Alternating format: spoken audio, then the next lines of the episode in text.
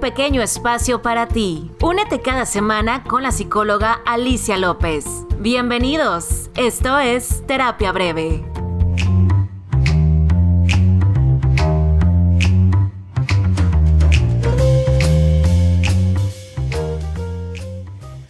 Hola, hola, muchísimas gracias por estar conectando conmigo otra vez en un nuevo episodio a través de este podcast llamado Terapia Breve. Yo soy la psicóloga Alicia López y estoy encantada de nuevo que estés aquí escuchando un nuevo tema con un nuevo invitado, una nueva invitada. Eh, que estoy encantada, ya se lo decía ahorita fuera de, la grabación, que haya, eh, se haya hecho este espacio sobre todo porque no está en México, ella se encuentra en, Barcelona, en España. Es una psicóloga clínica que ya tengo un ratito siguiendo y le platicaba a ella que ahora que me dedico a todo este tema del crear contenido para el podcast, pues me he puesto a buscar profesionales de la salud que, tengan como, como esta parte eh, fácil y digerible de que las personas que lo siguen puedan entender y puedan ayudarse más de esas herramientas que podemos brindar nosotros los profesionales de la salud. Me gusta mucho su contenido, la seguía ya desde hace ratito y me encantó que le mando un mensaje y, con esa calidez humana rapidito me conteste y me dice, claro que sí, este, se puso muy, muy puesta para la entrevista. Y pues bueno, está con nosotros la psicóloga Celia Betrián. Muchísimas gracias Celia por hacerte este espacio. ¿Cómo estás?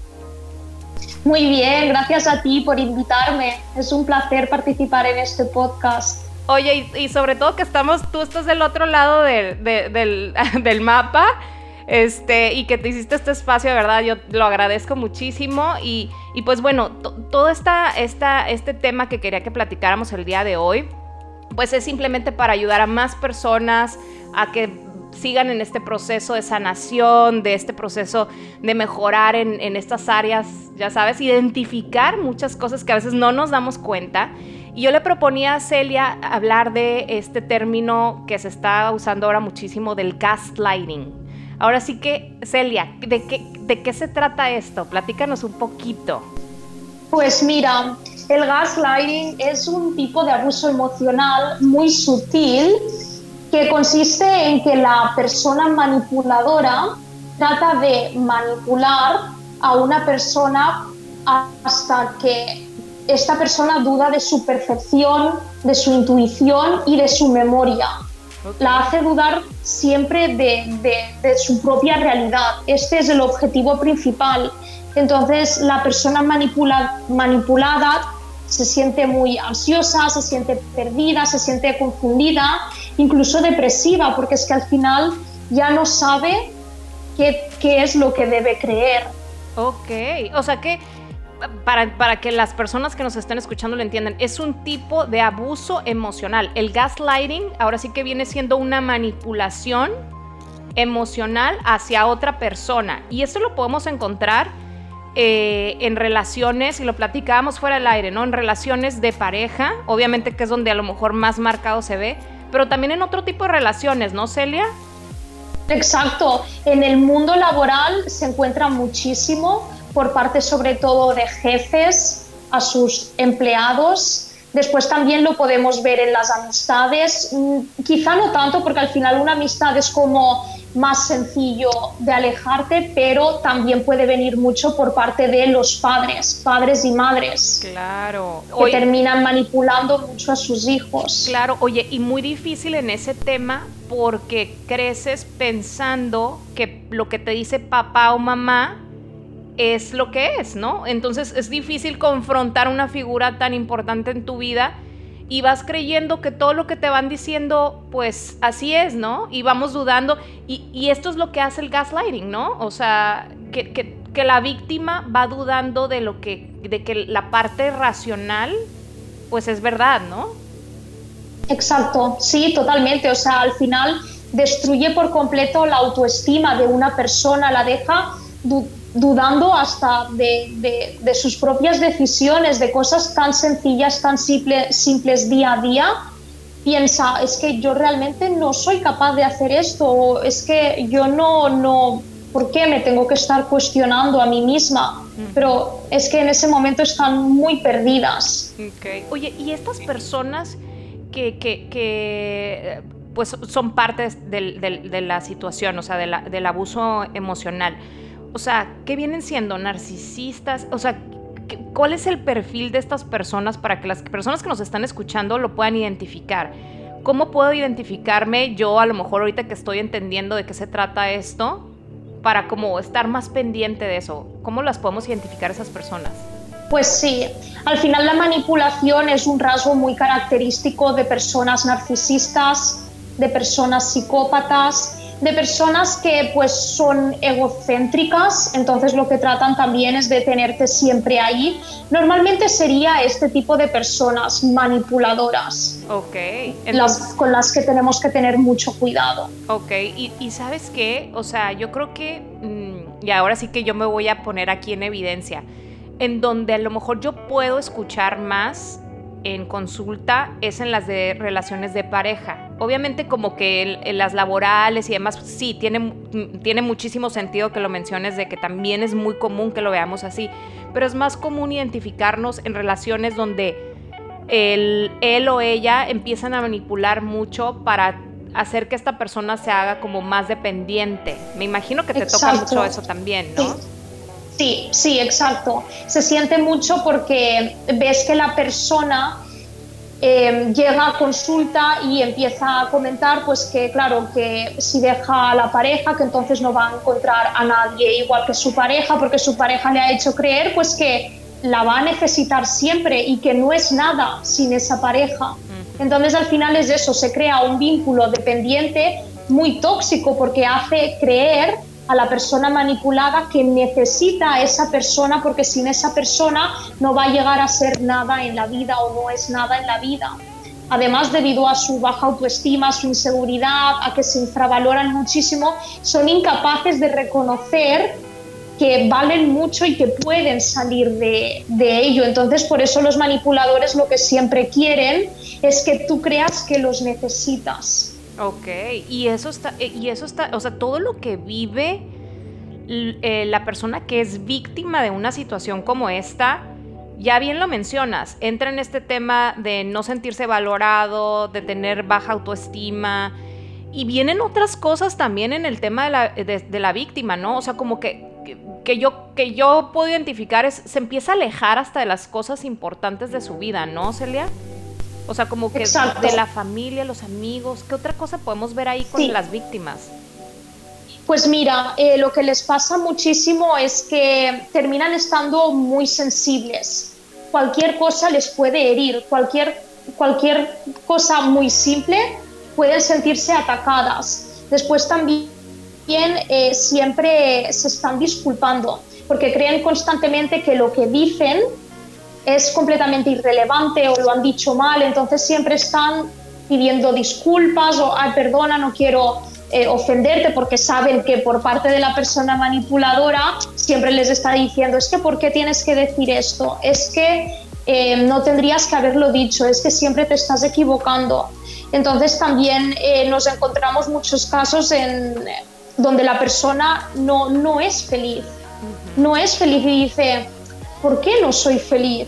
Si realmente mi pareja o la persona manipuladora en este caso me está diciendo que, soy desagradecida, que mira todo lo que tengo en la vida. Entonces dices, oye, pues ¿qué me está pasando? ¿Por qué no soy feliz? ¿Por qué no puedo apreciar lo que pasa en mi vida?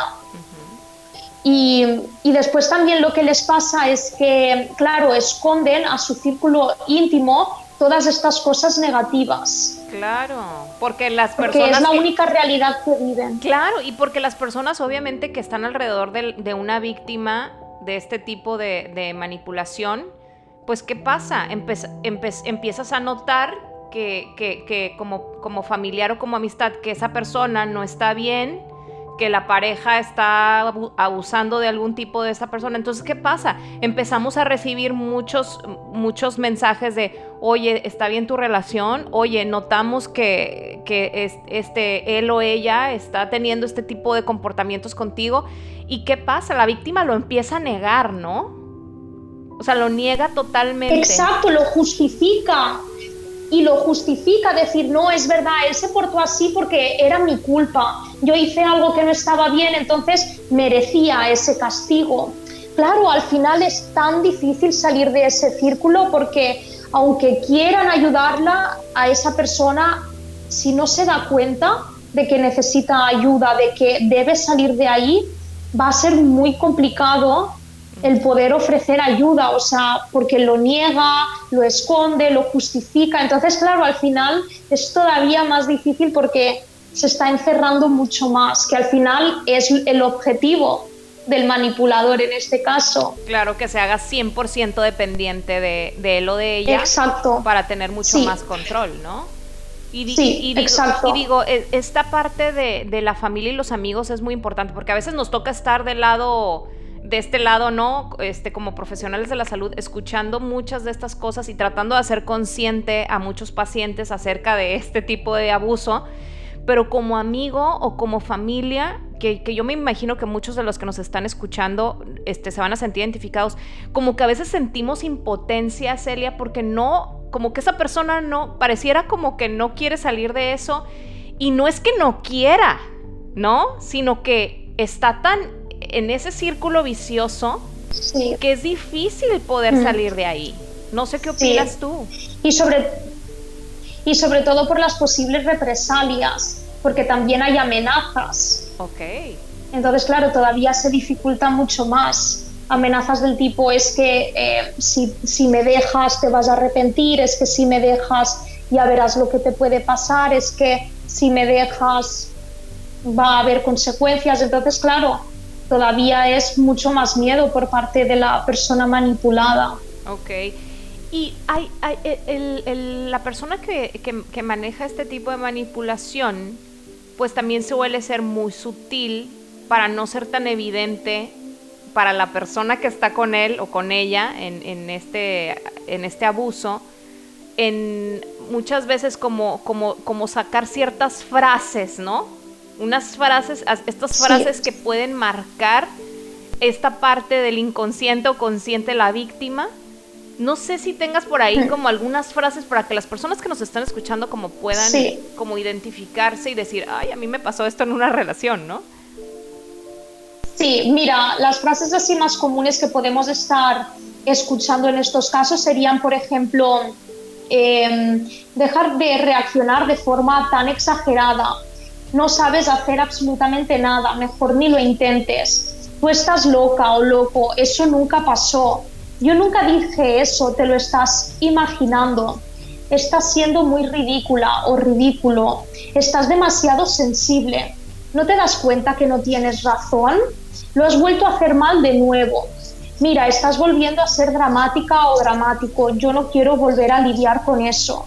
Deja de enfadarte por todo.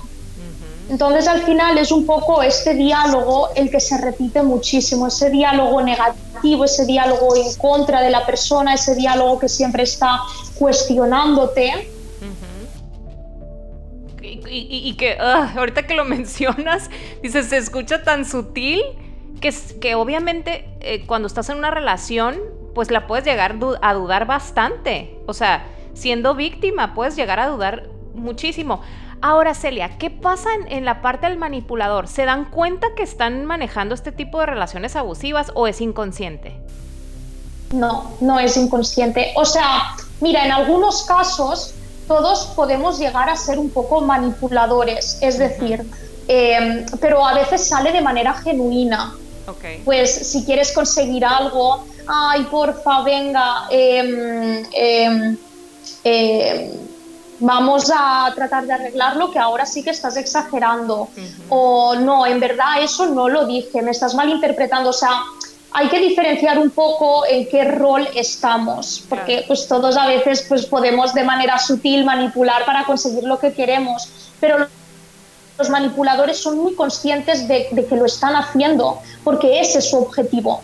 Si tú estás en una relación sana con una pareja en este caso, tú no, no vas a utilizar la manipulación como eh, patrón, tu, tu, patrón de comportamiento para conseguir algo de alguien, no, no lo vas a hacer, pero para los manipuladores es así porque es que es su única manera de, comportarse con las personas. Se piensan que esta es la única manera de que una persona esté a su lado, de que así se puedan sentir importantes, de que em, puedan tener el control de las personas. O sea, al final está todo esto detrás. Claro, y seguramente quiero creer que estas personas que, que, viven la manipulación, más bien que, que realizan este tipo de abuso o manipulación, también seguramente vienen de padres o relaciones abusivas en ese sentido, ¿no? Como que vienen aprendiendo esta parte de, cómo llevar una relación este, a lo largo de su vida, ¿no? Sí, pero ya lo tienen como muy instaurado, ya forma parte de su comportamiento, de su personalidad.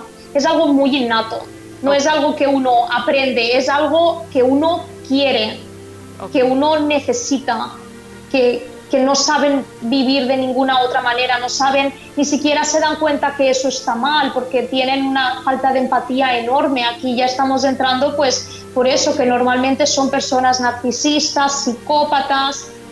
Esas personas al final solo saben hacer daño a las personas porque no, no tienen esa capacidad de decir, oye, es que quizá la estoy hiriendo, es que quizá estoy haciendo algo malo no, es que les da igual, es su manera de relacionarse con las personas. Por eso hay que tener mucho cuidado porque a veces caemos en el error de que esas personas pueden cambiar o nosotros podemos cambiar a esas personas.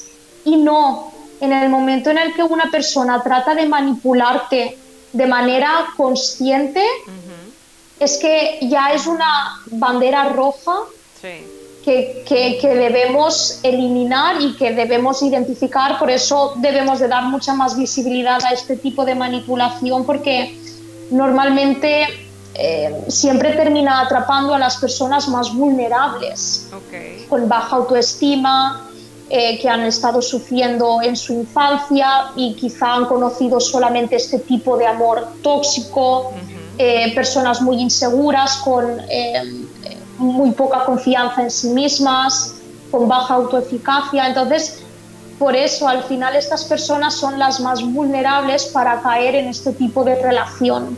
Ok. Oye, y cuando, o sea, por ejemplo, ya, ya identifico este, esta parte, ¿no? De que veo que mi pareja pues está siendo manipulador conmigo. Eh, ¿cómo, ¿Cómo empiezo? ¿Por dónde empiezo? Yo creo que la clave está en primero aceptarlo, ¿no, Celia? Sí, sí. Lo primero es empezar a darte cuenta que algo no está bien. Decir, mm, ¿por qué tengo que estar confiando más en esa persona en lugar de en mí misma? Al final lo esencial es empezar a decir, no, no, es que yo sé lo que he vivido, yo sé cuál es mi experiencia, yo sé... Y esa experiencia propia debe contar más que la del resto, empezar a confiar en tu intuición, en tu realidad. Uno al final tiene que ponerse muy firme con eso, porque es que si no va a ser muy difícil salir de ese ciclo.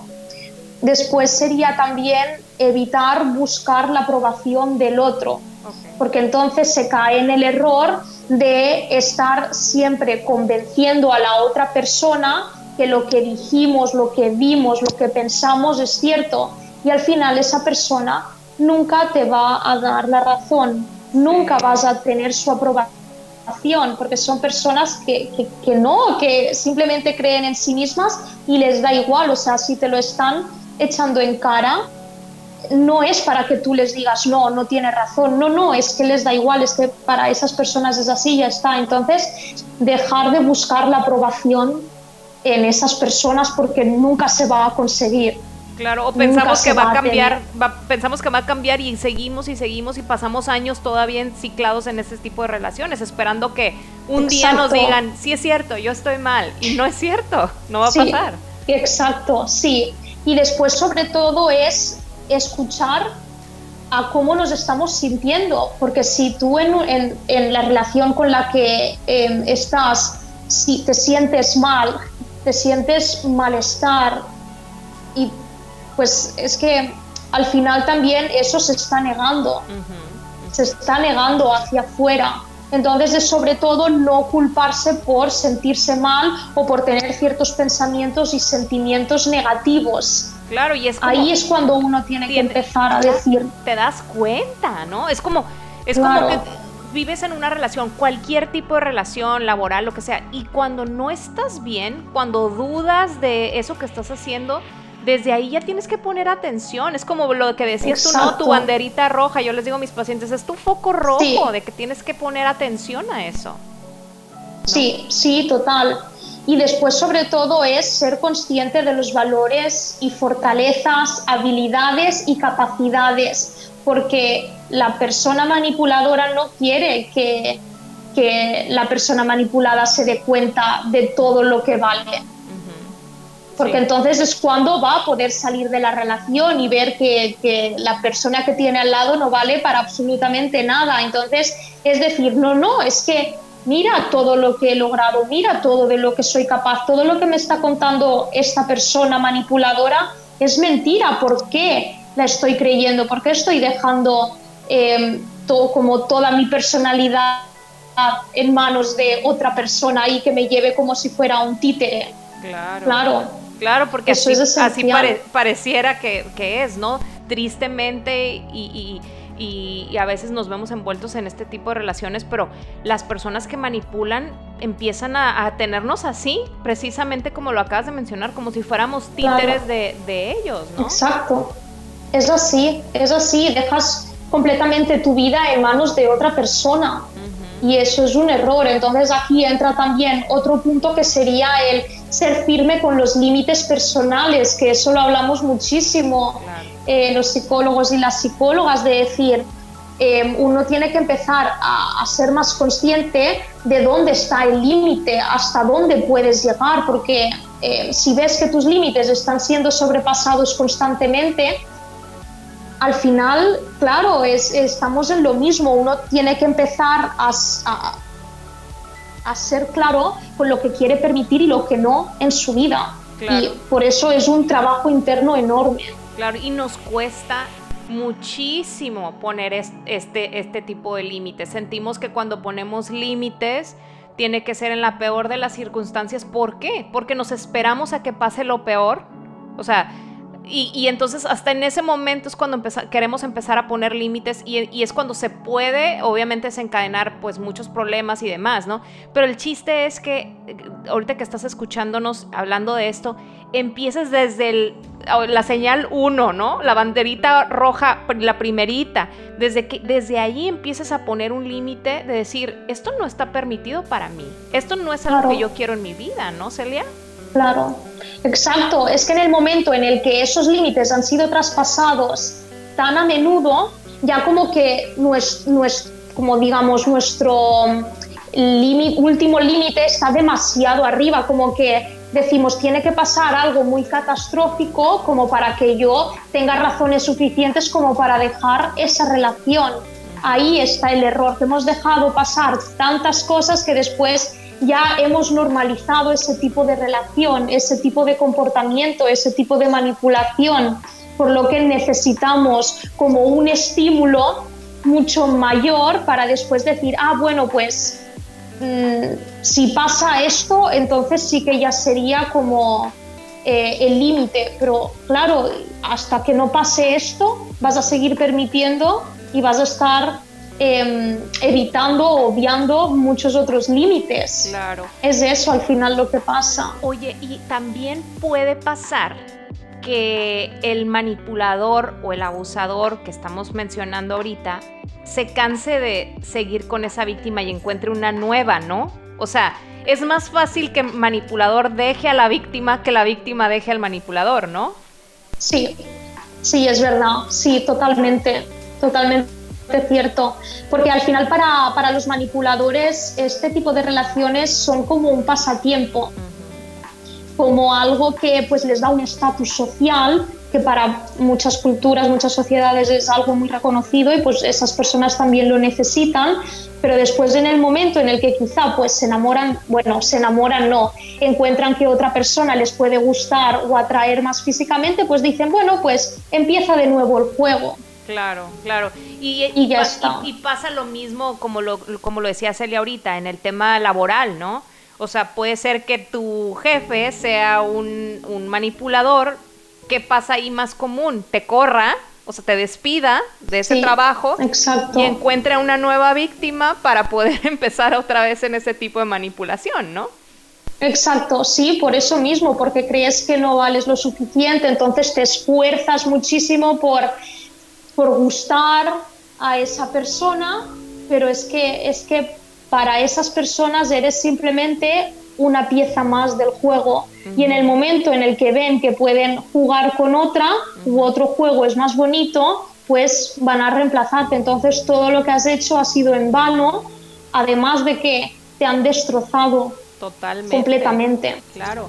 Ahora, cuando una víctima, supongamos, digo, en el mejor de los casos, que eso es lo que queremos eh, poniendo este tipo de información a la mano de todos los que nos están escuchando, Celia, es que puedan identificarlo y entonces puedan tener esa fortaleza y, esa eh, capacidad de reconocer que están en, un tipo de relación así para que salgan.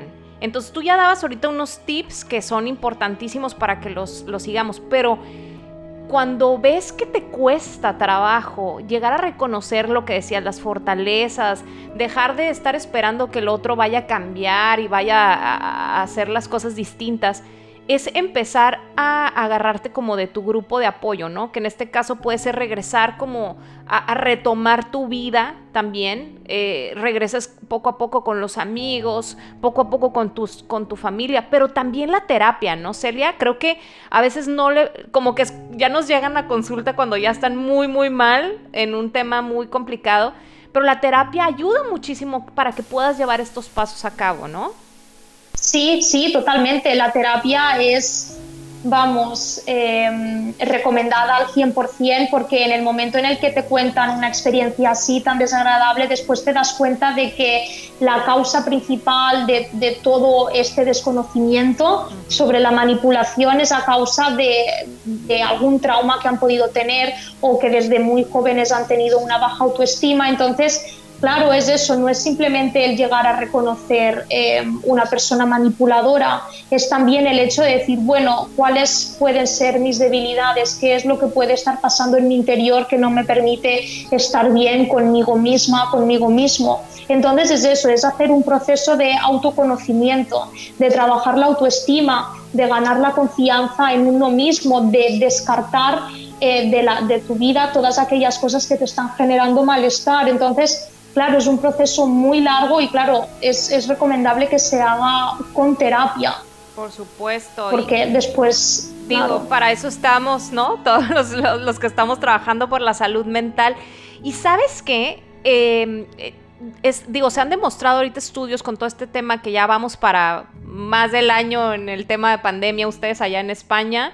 Nosotros acá en México empezamos más o menos como en marzo. Este, pero, pero se demostró que ahora con el tema de, la pandemia, las relaciones manipuladoras, abusivas, conflictivas, se, incrementaron, ¿no? O sea, fue como, como, como un boom donde salieron muchas personas eh, teniendo este conflicto en el tema de las relaciones. No sé si te pasó esa parte. Sí, sí, y lo entiendo perfectamente. Es que al final, cuando una persona está llevando una relación y tiene una rutina, pues claro, tienes que ir al trabajo, estás todo el día fuera, después que si quedas con amigos, después como que te puedes evadir mucho de tu relación, pero en el momento en el que tienes que convivir con tu pareja durante 24 horas o en el caso de que sea una relación a distancia, que pues dado por la, por la pandemia se hayan tenido que distanciar, al final es cuando se pone a prueba la relación. Decir, vale, ahora tengo que convivir demasiadas horas con esta persona que no, no puedo evadirme, no puedo tener un tiempo para mí. Entonces es ahí cuando sale la verdad y cuando muchas personas se han dado cuenta de que esa relación no es, no es para ellas. Porque es verdad, si no puedes estar, sí que es verdad pues que es un poco más agobiante, incluso para, para una relación saludable, pues bueno, se tiene que, que mm, reservar eh, un espacio íntimo y todo, pero claro, en el momento en el que es completamente imposible la convivencia con tu pareja, es cuando dices, wow, es que ahora me estoy dando cuenta de muchísimas acciones y comportamientos que estaban en mi contra, pero que pues al poder salir, al poder estar llevando otro tipo de rutina, pues no te dabas cuenta quizá. Claro, como que, como que se, se difuminaba, ¿no? Como que pasaba desapercibida esa parte porque pues cada uno sale a su entorno y entonces regresamos y ya como que todo fluye un poquito mejor, ¿no? Pero pero pues ya saben, ya saben, eh, eh, esto existe, no lo estamos inventando, es parte de lo que vemos en nuestra consulta, Celia, yo, día a día. Eh, muchos más pacientes ahora siento que tienen esta capacidad de poder reconocer mucho de las situaciones que viven, muchos no, pero eso no está mal, para eso está la terapia. Entonces, este, por eso queremos compartir este tipo de información. Celia, no sé si quieras agregar algo más eh, para cerrar con el tema que nos puedas compartir, si quieres decirnos tus redes sociales para que te sigan y puedan eh, conectar también contigo y puedan ver toda esta información que subes también a tus redes sociales. Sí, yo lo que quiero decir así a modo de conclusión es que a todas estas personas que nos están escuchando que por favor nunca dudéis de vosotros mismos, siempre confiad en vosotros, en vuestra realidad y sobre todo escuchad vuestra intuición, que a veces la intuición nos está diciendo algo está mal y nosotros tratamos de justificar y negar algo que, no es para nada la realidad. Entonces, por favor, cualquier señal que no os encaje, buscad ayuda, ¿vale? Ya sea vuestro círculo íntimo o ayuda profesional y ahí es cuando os podrán aconsejar y ayudar y daros herramientas y recursos para que podáis salir de eso y podréis, podréis identificar qué es lo que está pasando. Claro, ya lo dijo Celia, sí se puede salir de esto. Obviamente es una situación muy difícil, pero este, digo, ahora sí que, está demostrado que cuando, cuando una persona quiere y, acepta que tiene una situación, muchísimas cosas se pueden transformar. Así es que no, no, no esperen que eso es lo normal, no normalicen una relación de cualquier tipo abusiva, emocional, porque no es lo que estamos esperando verdaderamente. Yo creo que ninguno de nosotros, ¿no, Celia? Exacto, así es. O sea, no se debe normalizar absolutamente para nada un tipo de abuso emocional como este. Perfecto, pues ya lo saben. Celia, ¿dónde te podemos encontrar en tus redes sociales? Pues mira, me podéis encontrar en Psicología y Celia. Ahí tengo mucho contenido sobre problemas de pareja y después eh, también todo lo relacionado con el bienestar emocional. Así que encantada de que os paséis por mi página. Perfecto, pues ya saben, síganla. La verdad que yo ya les dije desde el principio, yo la sigo, me gusta muchísimo la información que sube y yo estoy segura que va a venir a aportarles un, poquito más de, de esta parte de, de, la salud mental que yo les quiero contagiar a todos ustedes. No se olviden también de seguir mis redes sociales como psicóloga Alicia López Cabrera en Instagram y en Facebook y las redes sociales del podcast como Terapia Breve Podcast en las mismas redes sociales. Celia, muchísimas gracias por tu tiempo. Ojalá que pronto nos podamos conectar otra vez para otro episodio. Eh, encantada de toda la información que nos proporcionaste el día de hoy. Nada, muchas gracias a ti, Alicia, por darme la oportunidad. Ha sido un placer y bueno, ojalá nos podamos volver a ver pronto. Claro que sí, pues ya, ya, ya lo escucharon. El gaslighting existe, el gaslighting se puede superar. Y pues bueno, esperemos que toda esta información les haya ayudado muchísimo. Si conoces a alguien que esté pasando por una relación abusiva, comparte este episodio para que la podamos ayudar y podamos hacerla consciente a reconocer que está pasando por este tipo de relaciones. Pero bueno chicos, nos conectamos entonces la próxima semana con un nuevo episodio de nuestra terapia breve. Bye bye.